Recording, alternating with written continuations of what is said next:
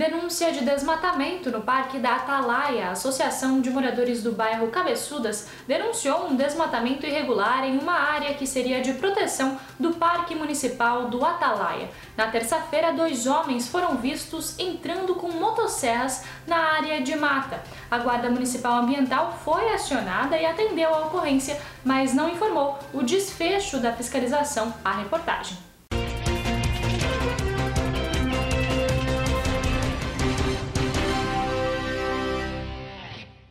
BMW capota na Oswaldo Reis e deixa filas. O capotamento de uma BMW na tarde desta quarta-feira provocou filas quilométricas na rodovia Oswaldo Reis entre Balneário Camboriú e Itajaí. A fila de veículos começou na Praia Brava e foi até o bairro Pioneiros, em Balneário.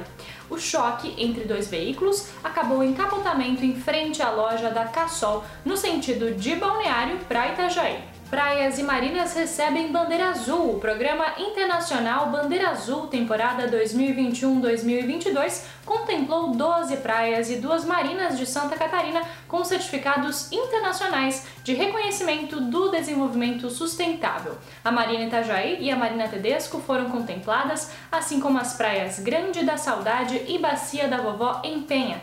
Ao todo, o Brasil recebeu 28 certificados. Esses foram alguns dos destaques desta quarta-feira aqui na região. Confira mais em nosso site diarinho.net.